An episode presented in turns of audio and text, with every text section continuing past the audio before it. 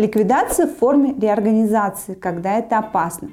Сегодня в интернете много предложений о тех компаний, которые обещают быстро и недорого ликвидировать организацию с долгами.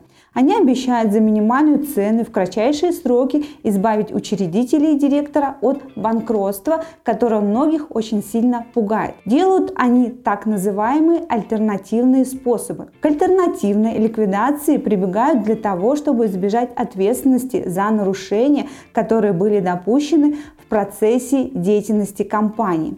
На практике закрытие фирмы альтернативными методами часто приводит к нежелательным последствиям. Ликвидация в форме реорганизации и является одним из таких альтернативных способов, и происходит она путем слияния или присоединения. Сегодня мы как раз таки и поговорим об опасности такого варианта. Почему же все-таки не стоит к нему прибегать и как действовать в ситуации, когда общество есть долги.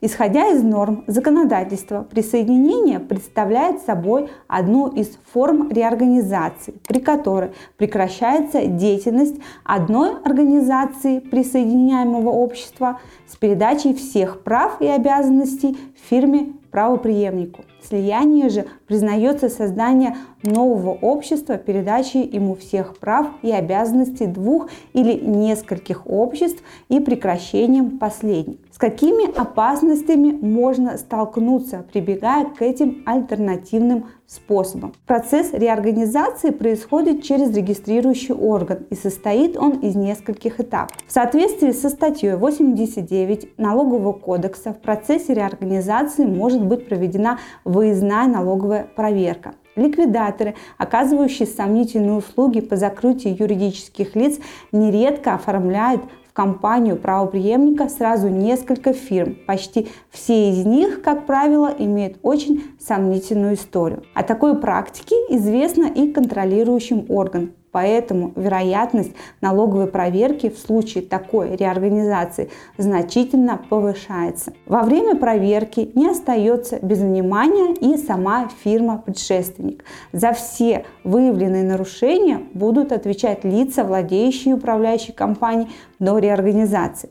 Таким образом, сам факт реорганизации может спровоцировать дополнительную проверку, которую ликвидируемая компания ожидает меньше всего. Как же все-таки закрыть фирму без негативных последствий и с долгами?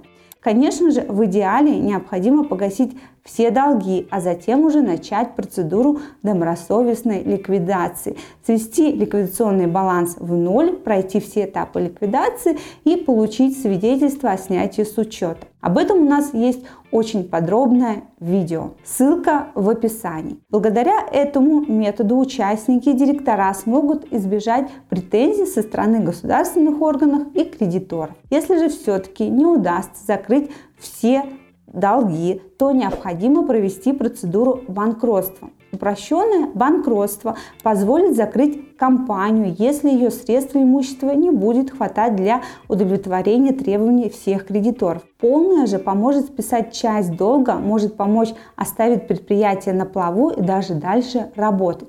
И самое главное, она действует в рамках правового поля. В настоящее время с ужесточением инструментов субсидиарной ответственности учредителей и директоров такой инструмент альтернативной ликвидации в форме реорганизации теряет свою актуальность, но тем не менее многие по-прежнему делают на него ставку. Что делать вовсе не стоит. У меня на этом все. Если у вас остались вопросы, обязательно задавайте их в комментариях к этому видео.